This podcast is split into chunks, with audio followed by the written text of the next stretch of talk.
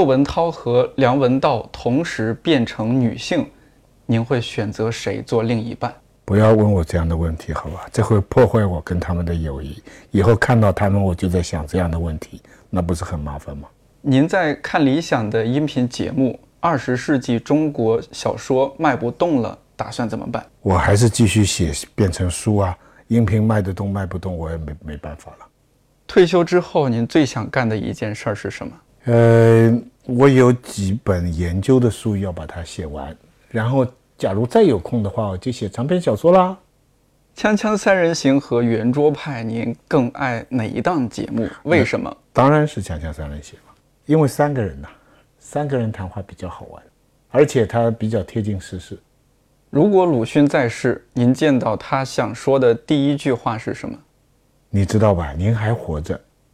当世界上只剩下张爱玲和鲁迅，您会选择谁做灵魂伴侣？那当然是鲁迅了。张爱玲这样的人，你怎么能跟他做伴侣？吓都吓死了。如果要选择一个地方安度晚年，会是哪里？为什么？我对我来说，恐怕还是香港或者上海吧。因为晚年还是在长期生活过的地方或者家乡是比较好的。如果要选一个地方放纵青春，会是哪里？纽约吧。为什么？或者旧金山吧。因为陌生啊，可以做点坏事情。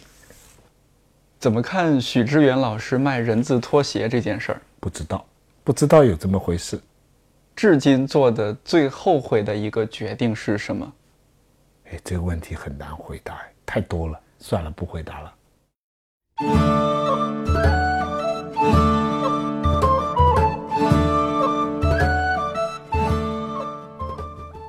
看理想电台，我是颠颠。今天的这位嘉宾可能都不需要做太多介绍了。如果是《锵锵三人行》或者是圆桌派的老粉丝，肯定非常熟悉。香港岭南大学中文系教授徐子东。现在也是我们看理想 APP 上面的音频节目《二十世纪中国小说》的主讲人。说实话，这期电台有点是计划外的，因为突然接到消息说徐老师要来北京录节目。我们的朋克领导表示，不能坏了规矩。作为看理想平台的人气主讲人，来北京一定要被安排的明明白白。于是，在九月八号，原本计划道长一个人主讲的一场线下分享会。开学七问，我们今天需要的人文素养。徐子东老师也惊喜出现在活动结束的当晚，我和徐老师在他的酒店房间录制了这期电台。前几天你也经常玩微博嘛？然后微博上我看到复旦大学中文系的严峰教授，嗯，我认识，你你认识哈？对他发了一个微博，大意就是新生开学了，然后新生班会。小孩儿一上来就说：“哎，大家好，我叫什么名字？我是混什么粉圈的啊？或者说饭圈，饭圈，对对，粉粉圈、饭圈这些。然后我是什么粉脆皮鸭的，呃，还有说我是这个 TFBOYS 的什么非官方粉丝会的前副会长，就等等的。严峰老师一直很好玩嘛，他就说为师还需要多加学习。嗯，就是你像去年已经很多新闻说很多零零后已经入学了嘛，今年我看数据。”百分之九十五以上的孩子都是零零后了。对，您在学校教书，您面对这些零零后的孩子，觉得他们和八零后、九零后有什么不一样的地方？其实没有不一样，每年面对的学生都是年轻人。那么最大的不一样就是说，因为他们越来越年轻了，我突然发现，我经历过的很多很简单的事情，在他们那边变成历史了。就是有很多是常识性的事情，本来。跟学生讲的时候是不用解释的，现在需要解释了。哎，比如说，比比如说我读小学的时候的一些基本的事情，那这些呢，以前的学生呢，他们都还知道一些，现在呢就就完全不知道了。那么你得从头开始解释，然后一下子觉得自己很了不起，就好像你平常吃的家常便饭，突然一下变成山珍海味了，变成历史的价值了。这就是我现在对这个碰到年轻学生的感受。前段时间那微博上不是有那个说代际差异，九零后和零零后拿周杰伦的歌举例，说我和零零后的弟弟去 KTV，他知道的周杰伦的歌是《告白气球》，我们知道的都是《晴天》啊，或者是吧《心情》这些歌。我听说那个事情了，嗯，说有一批中老年自认是周杰伦的粉丝，啊然后颇为自己中老年的立场而骄傲。后来人家说，周杰伦的粉丝的中老年指的是二十五岁到三十岁的，这个就你搞得 别往里面去挤。没有。我们现在就是九零后，已经非常佛系了，已经坦然接受了我们面对的种种情况啊。但是我觉得这个年代的差异啊是被夸大的，其实没有那么大的差异、啊。这个是中国五四以来进化论的普遍的发展。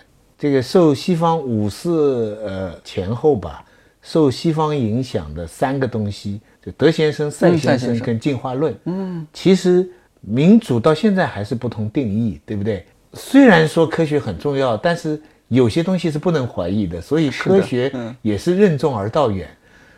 最贯彻人心的、最成功的五四精神是进化论，就是凡事越新越好啊。就是你看有些字我们是不明就知道它好的对对对哦标准什么叫进步？嗯什么叫先锋？对对对什么叫前卫？是什么叫明天？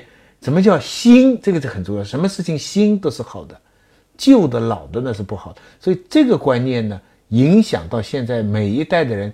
哎呀，不要说现在这之前八零后看不起七零后，九零后看不起八零后，互相看不起。对，那个那个那个八零后的人呢，一讲起来，然后再补充一句，我是八九的啊，就其实就是越新越好。而这个越新越好的这个概念呢，至少也有一百年了，所以它不是新东西啊。这个年龄的这个变化，比方说现在那么多人喜欢蔡徐坤吧，这不出奇。你一看看鲁迅早就论述过了，中国人为什么老喜欢梅梅兰芳？中国人就喜欢男人像女人，男人女相，对，男人女相，这是中国人审美的一个很久远的习惯。男人觉得她像女的，漂亮，可玩之意；女人觉得她呢，虽然像我们女人，可毕竟是男的，所以双方都喜欢。所以现在讲小鲜肉不是新生事物，早就有这些审美传统。我越来越倾向于找不同变化当中的不变的东西，这也是我们做老师的责任嘛，嗯，对不对？那你一点也不焦虑啊？看起来，就我们有时候还觉得说，哎呀，这个零零后崛起了嘛，他们都这个年龄了，我们很多时候跟不上了。嗯，就是说我我有你干什么要跟呢？应该他们跟你才是。哎呦，那这个心态还是您调节的比较好。就有就像您刚刚说的，因为心是大家知道是比较好的。我们跟鲁迅，鲁迅会跟我们吗？对不对？嗯，这不叫呃进步的什么什么文化，这不叫进步，这就是高度的文明。你得向高度的方面攀登，嗯，除非你觉得现在年轻人比你高了，那你就跟呢、对不对？嗯，你没有觉得他比你高，蔡徐坤并没有比你高，那你为什么着急呢？嗯，那有没有您觉得零零后的一些大学生，一定程度上哈，觉得值得您自己学习的一些地方？那当然有，我我羡慕他们的青春呢，那是，我羡慕他们，但是我同时又在惋惜他们浪费青春。我、我们那个时候至少还会为了自己信仰的东西去、去牺牲，我不知道现在会不会有，那我就不知道了，所以很难做这种代际的对比啊什么的。呃，可以比较的是这样，那个时候年轻的人做很多蠢事、傻事、坏事，但是他们是相信的去做的。嗯，今天的人呢，做很多好事、有利的事，可是他们有时候自己都不相信。我不知道哪一个好不好。该怎么说？就是因为零零后进入校园，可能也会让校园有一些不一样的变化。你有没有看到他们让这个大学校园有一些什么样的变化？没有太大变化，没有太大变化，就 反因为我正总之就年年接待新生，嗯我年年碰到十八岁，这个在大学教书的好处，就好像一个我有时候在打个比方啊，就好像你走进一个大花园，嗯，你永远看到那些含苞欲放的花，那些残破的、那些凋零的、那些盛开的，你都不大看的。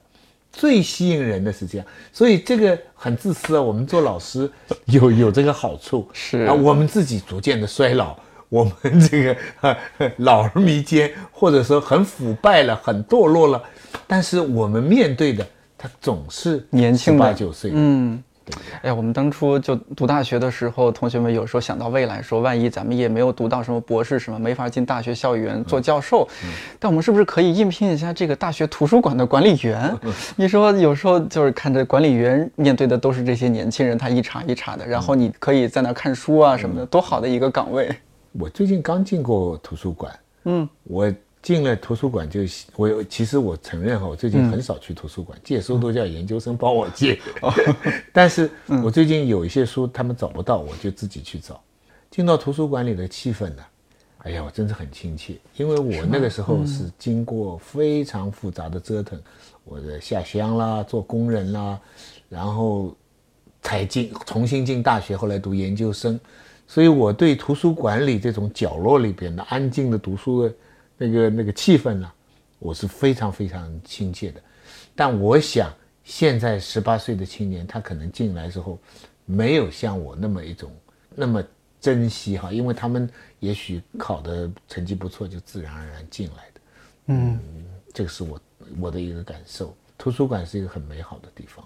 我们那时候好多时候就是呃在图书馆，其实专业书都看看的不多，好多时候就是把那一本，比如说我我在图书馆待两个小时，我一个半小时都在看课外书，半个小时把老师布置的作业做一做。现在想起来真是好美好。是，要是这个是个很理想的读书状态，就我一直跟现在的学生也是这样说的。我说学校里布置的功课，你要是读完了以后，你还有至少一半的时间可以读其他一时间没有用的书。那你就正常了，你就很好了。要是你所有的时间都在读功课的话，那你就 有点有点悲惨了。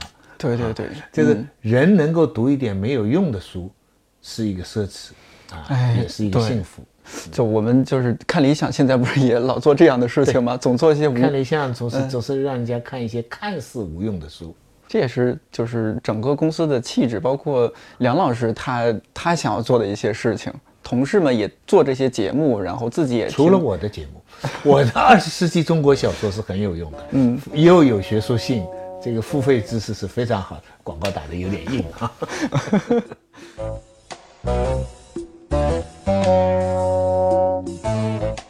像说到这个年轻人，您的您和女儿，那在她的这个成长过程当中，怎么样去处理这个？因为您是老师嘛，您会不会不自觉的就徐老师的这个范儿就起来了？哎，这倒还真没有哦。哎，我女儿呢，这点蛮好。她在美国读了一年小学，然后在香港读完了小学，跟读了一半的中学。她的我很不尽责的，我也很少关心她读什么功课。她有点好，她不需要补习。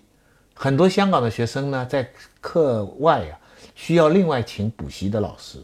嗯，他不需要，他不需要，他成绩还不错，所以那个。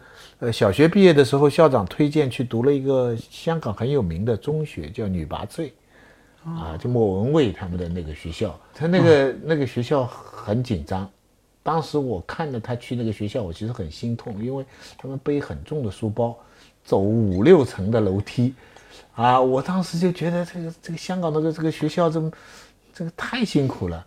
不过他后来有好处，后来他到伯克利读书啊，到哈佛读书啊。再紧张的时候，他就说 “compare to DGS”，嗯，it's nothing。他说这个高中那一段是，初中那一段是非常辛苦的。那经过那一段呢，后面就就没什么，倒倒没有太大的操心。哦，他自己就在学习上还是就对他能够很上进哎，对，他就自律自控很好。对，不需要特别的去去。也许我这个。环境营造的好呢，也许无形当中吃饭的时候就循循诱导了呢，对吧？影响了他的三观了呢。那这个女儿还不错的话，我也不知道她到底是不错还是不行，但是我也要有点功劳的嘛。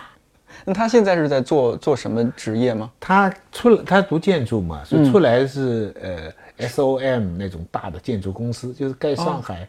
那个什么上海中心，嗯，他就参加去建设设计的，哦，但是后来呢，他又觉得那个纯粹的建筑设计就太艰难而且太闷了，所以他现在到了另外一家公司做这个设计的顾问，那个叫 McKenzie，麦麦肯锡，麦肯锡咨询很大的啊，那麦肯锡咨询那个有点蝇头小利，他现在出差都坐商务舱，所以他就贪图那些舒服，就去麦肯锡了。做的工作也蛮有意思，有时候到农村去啊，有时候到到非洲去啊，有时候去到波音公司去帮人家设计什么。program 啊，就诸如此类。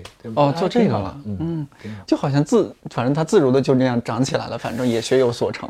不，这如果讲有什么影响，有过一次，嗯，我记得他是在 Berkeley 读大学，他拿了一个双学位，一个是经济学，一个是建筑学。他喜欢建筑，因为喜欢美术，但是呢，他又怕将来生计有问题，所以又读了一个经济。他在大学快毕业的时候呢，有一次我们去欧洲旅行，在路上就讨论这么一个严肃的问题，就是要不要读研究生。那当时呢，我的我是很遵守美国家长的一个习惯，我就是说，大学呢我全部资助，到研究生呢，你除非能拿到奖学金，嗯，否则的话呢。你去读那些什么艺术史啊，那些那些纯花钱的那些项目呢，我就不管了啊。这个你应该去自己去挣。所以我当时就给他列了他将来的前途的两种可能，一种就是说，你反正有两个学位嘛，你可以去找个工作，积累一点钱。你要再读书的话，你也可以，反正你要自力更生。嗯。第二个呢，你如果能拿到奖学金，因为人文学科有时候他那个时候就他喜欢美术嘛，喜欢。幻想自己将来到什么罗浮宫啊，或者什么这种地方工作嘛？对对对。那你就要读艺术史嘛，art history，读那些呢可以申请奖学金的啊。那个当初具体学校都想好，UCLA 啊什么什么。嗯。那我说那个也是一个可能。就这两个前途给他分析完了以后，他这个我忘了，我们是在瑞挪威的一个海边的一个城市。他到了半夜又突然问了我一个问题，他说。那 What if 我可以考进 top university？就是说，意思是说，我除了这两种工作，嗯，跟拿奖学金读美术史以外，那可以到大优，我能够考进最尖端的学校，比方说哈佛、耶鲁、斯坦福这种这种学校，这种的，嗯。那我当时就一想，假如你能考取这样的学校研究生呢，你将来的生计。不管你读什么专业，你将来生计是不会不会发愁了，也不用我老爸了帮忙了。所以那我就跟他说，你要是因为我觉得他是不可能的了，所以我就说了一句：这么没自信？你要是能考取这种学校的研究生，那我就支持你了。哎，他听进了，嗯，结果他就不知道怎么想方设法就考取了个哈佛的，而且还有部分奖学金，而且也有 Yale 的录取。也有 Chicago 的录取，那我没话说了啊。这当然我也没有全资助，他三分之一的是他的借钱的哦，还借钱？哎，三分之一是奖学金，然后另外三分之一是我资助他的。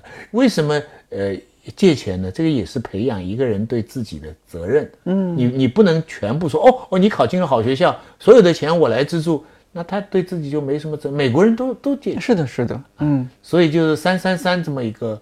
这么一个情况，就当初就是糊里糊涂这么一句，所以对小孩儿，你不能小看，对对，你随便一句话，他就他就改了你的那个那个那个计划了，可能激发了他内心那种好胜心啊，或者种种的。最近这几天，我不知道你有没有看到一篇文章，就是《人物》杂志那边他发了一篇，那个题目大致是说，在北京，呃，曼哈顿顺义的妈妈们，不知道你有没有看到？北京曼哈顿。呃，它是这样，就是北京的顺义区，它有一个这个别墅区，那边吧，它都是这种早已实现财务自由，可能身家几千万、上亿的这种人。然后呢，这些妈妈们几乎全是全职妈妈，甚至说有些父亲他也。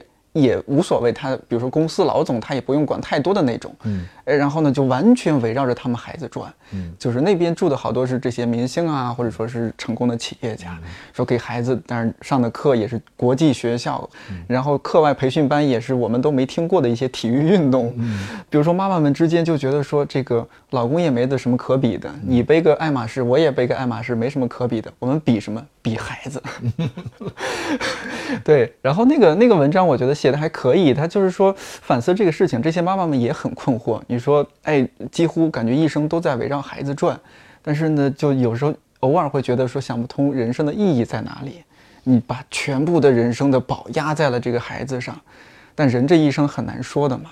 我我不知道，你比如说您在长期在香港，香港包括上海，应该也有这样的这种富人区啊、别墅区，他们全部的这种重心然后放在孩子身上，你怎么看这种？第一呢，我自己的经，我我我的经验很局限啊，这个也许正好碰好碰上我女儿很聪明或诸如此类，但我自己的这个经验就是说。你拼命培养不一定他就能有很好的前途，嗯，因为你会可能压抑他的某部分兴趣啊，或者说你会给他中学时期造成一些心理的。总而言之，我的意思就是说，我没有这么一个体验，就是说你给他重压，他就成为大才。我这个是我的第一，我我的实际经验哈。那第二呢，我也挺理解，有很多人把心思。放在小孩身上，我不赞同说这个只是一种跟包包、汽车、房子一样的比较，虽然有这个成分啊，我你你买了一千万，我买一千五百万，那最后说啊，你这个一千五百万，我这个去去也有这这也有他面子的，是，但是我觉得透过这些表面很庸俗的竞争啊，背后是我们伟大民族的一个传统，呃，是钱穆吧。早就分析过了。嗯，世界上的任何的这个民族啊，他们在非常早期的时候，就在考虑一个问题：人死后还有什么？就在远古的时候，大家都知道人不会一直活着的，所以哪怕在很远古、很远古的时候，在这个那个岩洞的壁画上，在这个埃及的这个这个墓里边。都已经体现了很多他们对于死后的想象，因此呢，有的是多神教，有的是一神教，不管哪一个教，都在思考一个问题，就是人死后还有什么。大部分都把它归作为神，相信人在死后有灵魂。换句话说，人不会因为这个几十年的生命的消失，我就全消失了。我一定三好，我有些东西传下去的，但是传的东西是什么呢？那我去天堂或者地狱，那就是我自己，或者是我的精神灵魂什么什么。中国人呢是最实在的，中国人关心的传下去的是什么呢？子孙。你看西方，我们看过无数这样的情景：一个人快离开世界的时候，一定要谁站在他边上啊？牧师、神父，嗯，小孩不到都没关系，他就觉得这个时候要有人原谅他在这一世犯的罪孽、犯的过失，然后给他祝福，他这样就可以踏进另外一个世界了。因为弥留之际，也就是说我要进到另外一个地方去的时候，咱中国人也一样。可是咱中国人弥留之际，就是要第四代的孙子也不能少一个。对不对？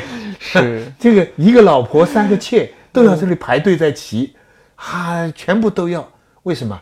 中国人到下一辈子的这个留下来的东西最实际，就是我的血脉。嗯，所以不孝有三，无后为大。那今天也还是我们中国人，我们希望我们的子孙跟妈妈一样聪明。我今天在顺义，你明天在 Cambridge。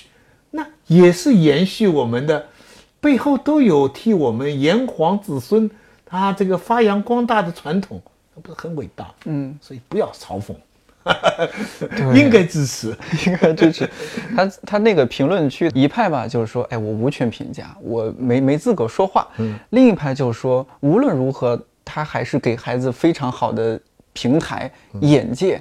暑假就去什么参加国际夏令营怎么样的？这些孩子接受了很好的教育，他们会有一个更不一样的未来，还是很好的事情。说不定夏令营的时候就被人家骗了，这都很难说的。真的这个世界上，他将来走的一个什么路，你不知道在哪里了。对，要按照我们老祖宗讲的一个传宗接代的话，你碰到一个人，他不知道后来跟什么混血儿在一起了。嗯，将来世界都是共产主义了，对不对？你所以。有时候你想想，这是你迫切要尽的责任；有时候你想想又很渺茫。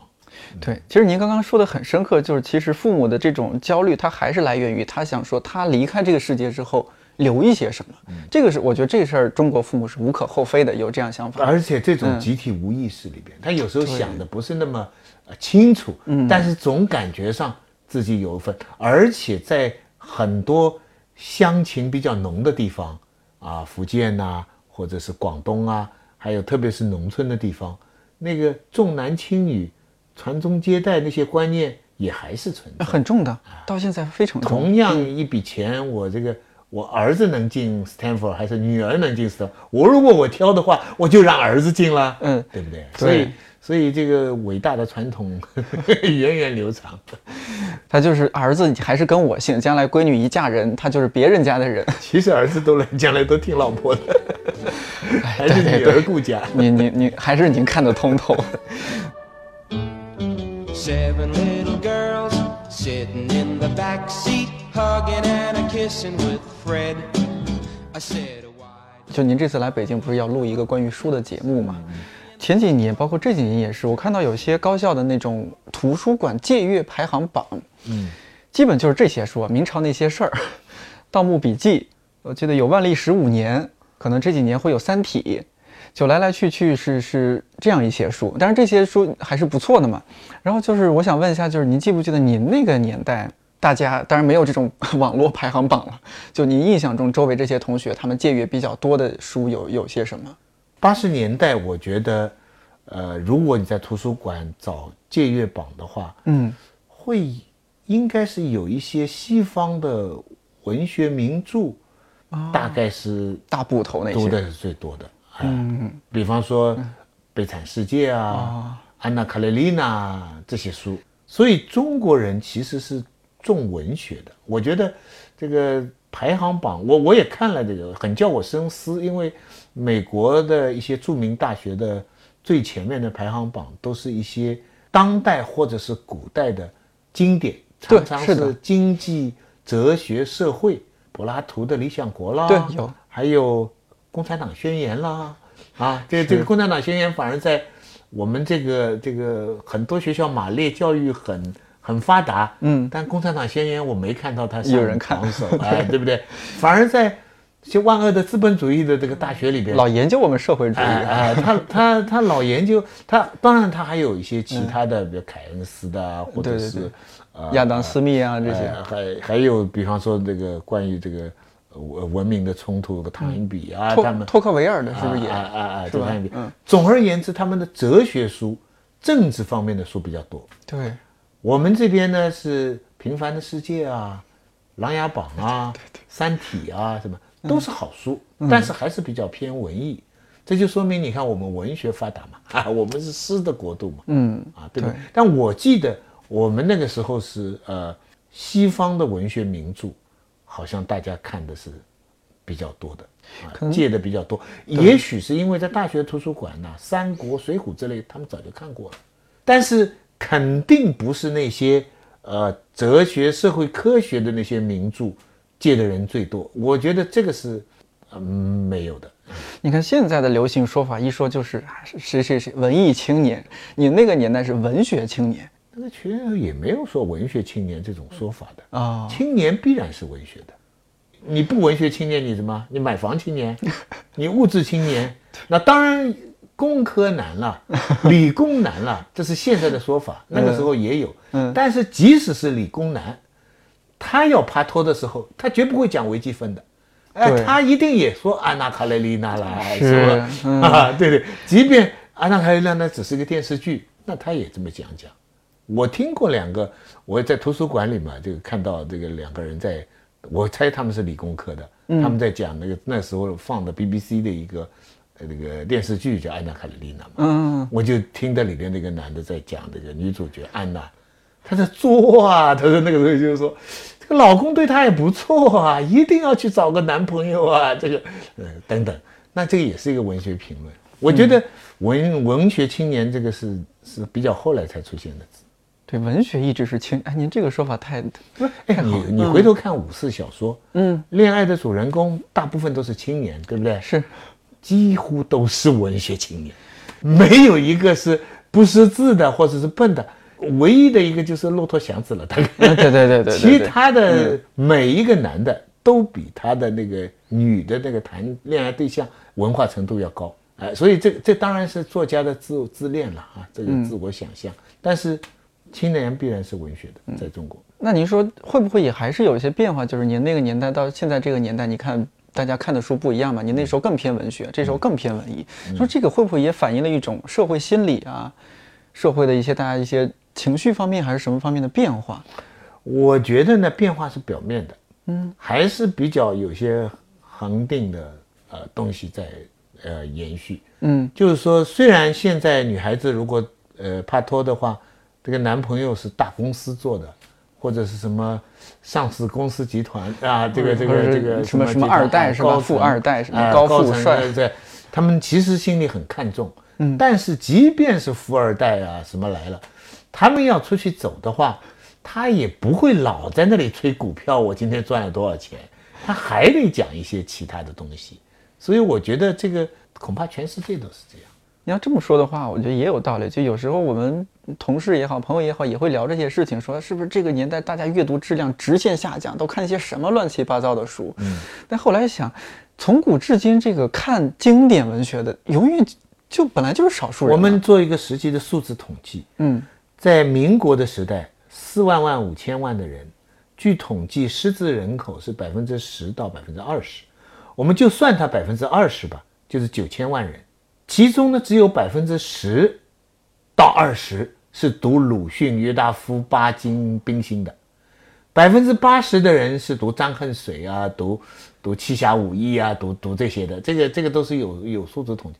所以新文学的读者呢，那个七千万里面大概也就是七百万。换句话说，它在中国人口里边的比例百分之二、百分之三，嗯，它不是大多数，就是在百分之二、百分之三的人，决定了中国后来几十年、一百年的文学的方向。这个百分之二、百分之三的人里边，包括共产党的领导，包括国民党的上层。包括民主党派的各种各样的人，你明白我的意思吧？明白明白。他们这个是没有办法。你如果以投票来算的话，那鲁迅他们永远是打不过其他人。但为什么他们能够决定这个方向呢？是因为他们的作品也好，他们的理论也好，进到了学校，通过了教育，变成了社会认可的知识，对吧？嗯。你到了五十年代的时候。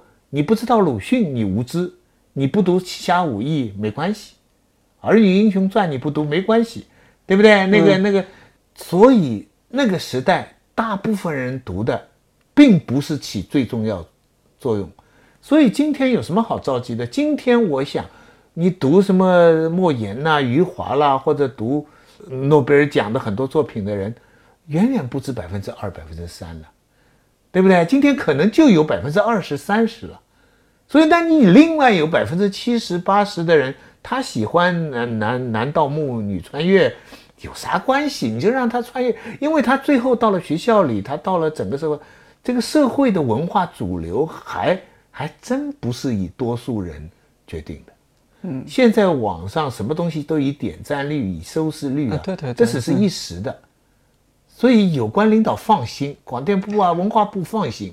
真正将来决定，比方说世纪末、世纪初中国文化发展方向的，不是芒果卫视，不是那些大众啊最多人欢迎的作品，从来都不是啊！你必须相信这一条，从来都不是。它是进入教育体系，经过考验，也不是一个人的意志，它会留下一些经典。那这些东西他会决定，所以我一点都不对。啊，他们说，哎呀，怎么你现在这个好的小说，你王安忆的小说，你卖不过这个这个啊？那那那，另外的一些这个花花绿绿的，你看王安忆也不着急嘛，对不对？对，最主要的是你自己同行圈子里，你写的好不好？那说起来，您去年不是我们理想国文学奖的那个评委之一嘛？您是，您当时也也看了很多的那个小说，对对。您当时看这些青年作者的小说，什么感受？没有我想象那么好啊。哦。个别看都不错，但总体上呢，这个当代文学呢，是八五年就是那个八零后的这批人呢，对，垄断了四十年。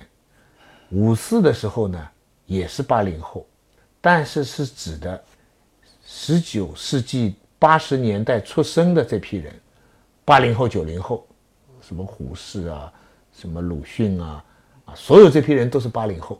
记住哦，他们当时也就是最大的，也就是四十来岁。对，您节其目他就是二里讲了，三十位八零。是。今天也是八零后，今天呢，他不是八零年出生，他是八零年成名，他们基本上是五六十年代出生，啊，我们数出数得出来的，嗯，这个这个史铁生啊，这个张承志啊，呃，张伟啊，贾平凹、贾平凹。余华啊，这莫言，嗯，这个阎连科，这批作家呢，他们从八五年寻根文学出来以后，到今天，他们开玩笑统治文坛四十年。再下面一批，整体上个别有出色的，毕飞宇，对，嗯，啊，苏童，嗯，韩东，葛亮啊啊，葛亮是更年轻了，嗯对不对？但是这都是个别，整体上你哪里打得过我刚才讲的这一批作家？所以他们说茅盾奖发了像终身成就奖，就只要只要格非、张伟他们一写，就是给他们去得奖了。那实际上这批人是得天独厚，他们又经历过文革，又下乡，对不对？嗯。然后呢，这这个创作又又又又又又受了西方现代派的影响，对不对？所以这批作家是比比较强。呃我们怎么会讲到那边去了？就是年纪上哦就是你刚才问对对对去年的评奖，对评奖，嗯，阿姨啊，评奖来说，双雪涛啊，对对对他们他们他们也不错。我去年是王占黑叫王战黑，去年是战黑，他得了那个冠军嘛，是吧？拿走了三十万。都是嗯，他他作品里有什么打动你了吗？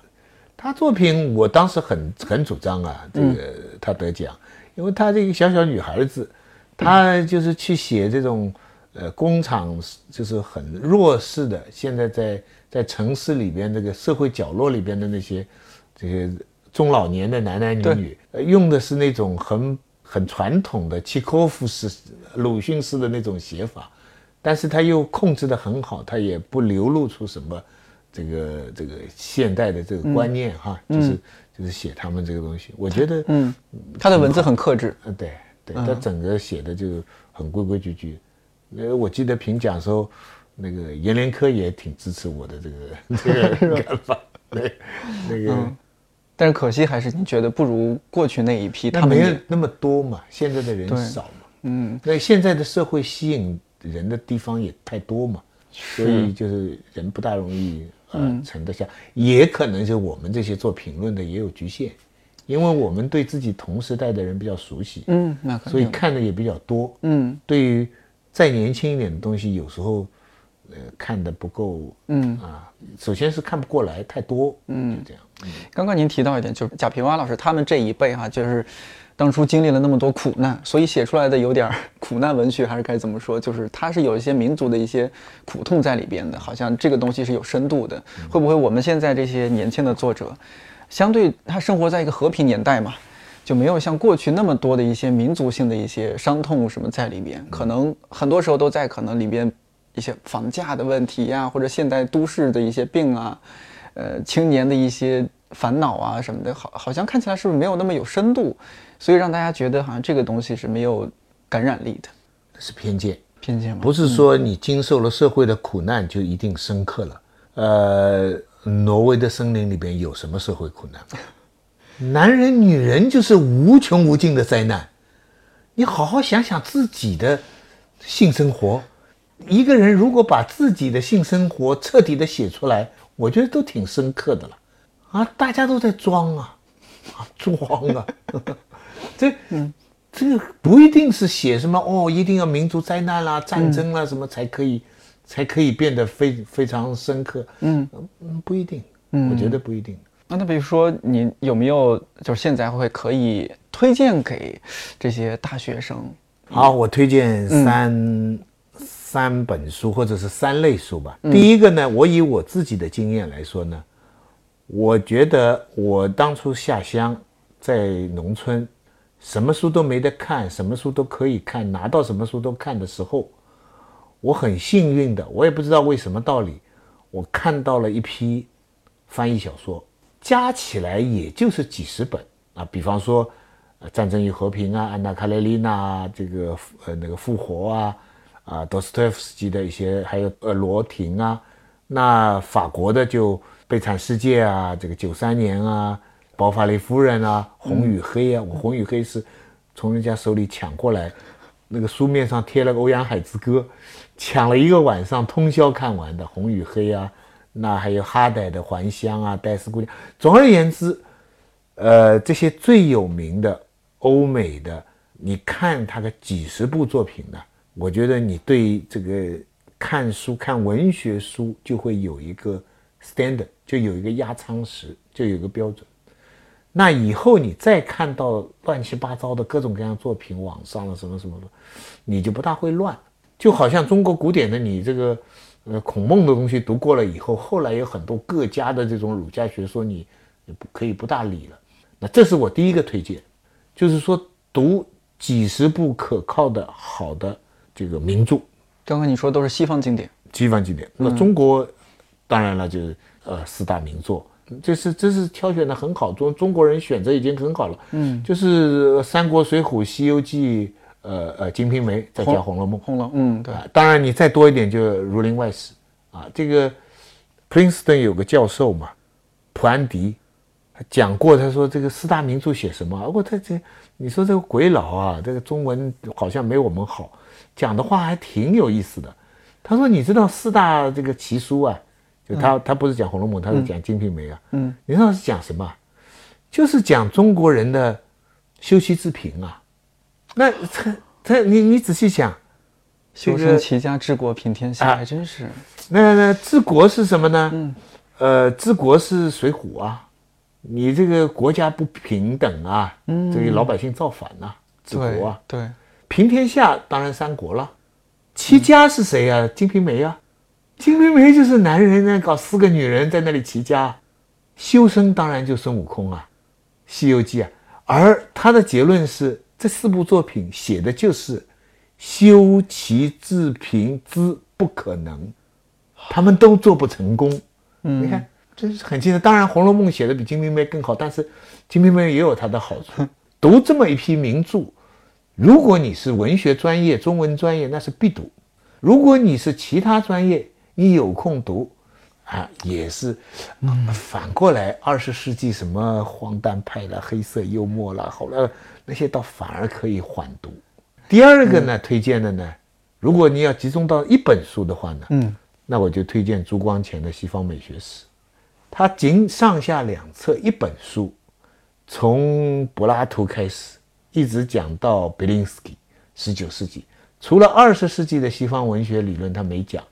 两千年的西方文学理论，他是梳理的最清楚，是真的是深入浅出，没人能够超越到现在。第三个要推荐的呢，就是我的二十世纪中国小说，这是音频节目是吧？以后就会变成一本书。嗯，当然了，你们主要还是听我前面两个推荐。我记得您那个就您接了这个项目，就发了个微博，接下来一年会很辛苦，很辛苦，对，省略对对对，我也很辛苦。我现在，我现在那里边有很多作品我看过的，嗯，但是就算是看过的，你要你现在做功课嘛？必须要重新看，嗯，所以每个星期两篇，我都被看理想这一年搞得辛苦死了，但是。将来就可以成为一本书嘛？啊，成为一本书。嗯，现在已经过去差不多半年。对，能不能大致吐槽一下这您这半年经历了怎样的？呃，我讲讲我的收获吧。我的我其实，哎呀，说到底，这种抱怨没啥好抱怨。你不就读小说吗？嗯嗯。读了以后，你的感想说出来，对对对，还能卖钱，还能成书，那你还有什么好抱怨的呢？嗯。详情如何？要听徐老师的音频节目，要支持知识付费。对对对，确实就是因为我像我们已经工作几年了，其实学很多东西没有脉络。像这种，就哎，我们喜欢我们看理想出了几个这种，把包括把杨照老师做了一个十年的项目，我们都惊呆了。不，闻到在他这个用心良苦。因为我今天这个下午的讲座的时候也讲，现在大学里边知识分工化。大家都是很功利主义的读书，然后呢，老师呢也非常功利主义的研究。为了研究项目申报项目发表的什么国际杂志什么什么，不大关注社会影响，所以现在大学里不大关注当代文学的这个批评。对，所以呃，教育也都变成一种模式。所以这个时候，我觉得看理想啊，像一个小小的堂吉诃德啊，在那里尝试不同的方向学无用之学啦，对不对？做有闲之人啦，等等，这个都是一种很好的补充。你还是很认同的，我也认同，要不然我怎么被他骗进去？这个做音频节目和写书哪一个让您觉得更更好玩一些？做音频节目是一个尝试。嗯，以前呢，这个孔子的时候不就是都是说了以后才变成文字的嗯？我们现在 maybe 就处在这么一个时代，就是在印刷。文字在走向衰落，声音又变成了一个主导。但我们不能把自己讲的跟孔子他们 那个时代这么伟大。但是你看得到，对他们那个时候是从声音走向文字。嗯，然后子曰如何如何，后人记录，然后后面的人把它记下来。嗯，述而不作，行而不远，等等等等。今天是坐而不述，行而不远，对不对？你写了文章，在杂志上就那么。几几百上千的人看，嗯，就满足一个评职称，嗯，对吧？我已经是教授，我也不要你们评了。那你比方说我那个现代文学课，嗯，那就一百万的人听。那你你在课堂上，那个什么见字如面，每一集有几四千多万人的播放量，播放量，播放量嘛。所以你想，现在就是坐而不述，行而不远。对，那好坏有点使命感，希望你。觉得自己讲的东西有点价值，嗯，那多一点的人接受，嗯，好。当然，呃，具体技术上是有些困难，我都讲了，因为，因为讲述的时候，如果你纯粹是为了更多的人听呢，就会有更多的对话。但我呢，始终有一条底线，就是我的主要的对话对象，是我的那些认识的学术界的朋友。黄子平啊，陈平原啊，钱理群啊，王德威啊，嗯，就是说我写的东西，我给他们听到的话，至少他们不能嘲笑我，啊，也许我刚才的有些论断，他们不一定同意，嗯，他们批评，但是他们不能够说一句说，哎呀，徐子东这个东西在骗骗人家小孩子啊，那我不能够这样，而且我期望自己期望，我最后这个一百部小说连成的这么。这个所谓百年的小说中的中国，能够跟他们在学术上有个对话，我不能说一定比他们好，或者一定比他们新，但是是我没有乱讲，对，就是有一些不同，所以也是一个重写文学史的一个努力吧。嗯，所以呢，因为我背着这条线，所以呢，拜托，音频是有点 有点辛苦的啊，因为你想，我等于是做两面这个。有一个年轻的学者叫黄平，他写个评论就说我的那个现代文学课啊，他话没有说的那么直接，但他意思就是说你两头不讨好的。他说你做个音频啊，比不过复旦的什么成果心灵课 啊，你做研究呢，人家你又比不上正规的呃文学史。他说呢，你这样不是两面，但是呢，我觉得我值得在这中间尝试。我就是两面都不放弃，我既要呃能够让人家从口语上来理解这个事情，但我又不要失去学术研究的基本的那个脉络。其实我这个是认真贯彻毛主席延安文艺座谈会精神，叫先普及后提高。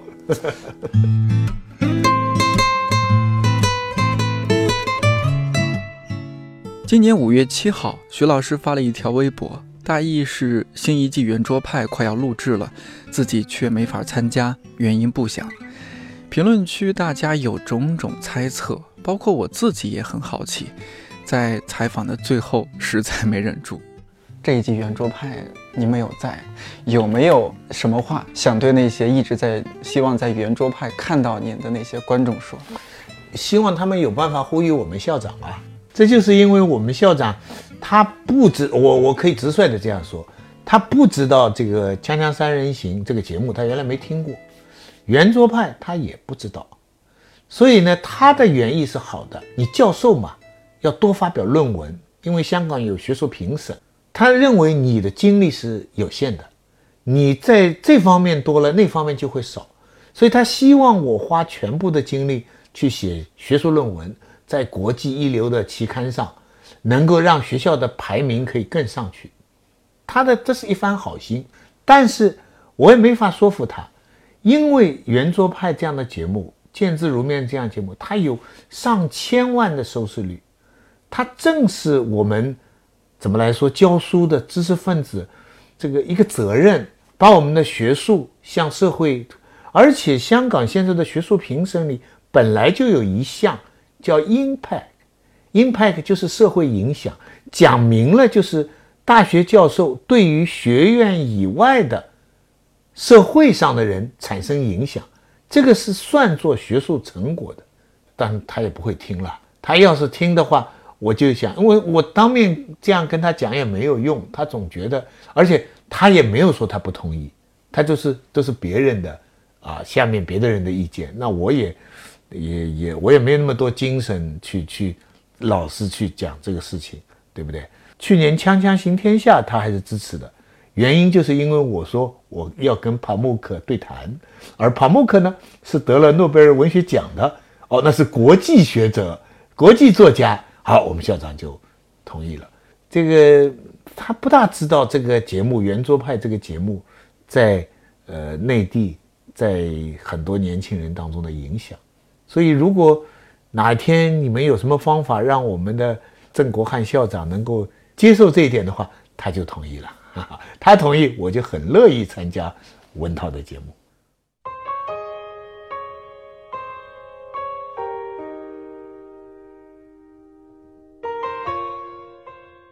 这期节目最后，我想把徐老师在二十世纪中国小说当中的节目寄语读给你听。他说：“今后一年，你可能从学校毕业找到工作，可能碰到你人生当中最重要的人，也可能升职发财，或者不升职没发财。但不管怎样，这一年里会有过去一百年的一百部小说陪伴你。眼前路都是从过去的路生出来的，你走两步，回头看看。”一定不会错。这期节目还是挺长的，感谢你收听到现在。看理想电台，我是颠颠，祝你早安、午安、晚安，我们下期再见。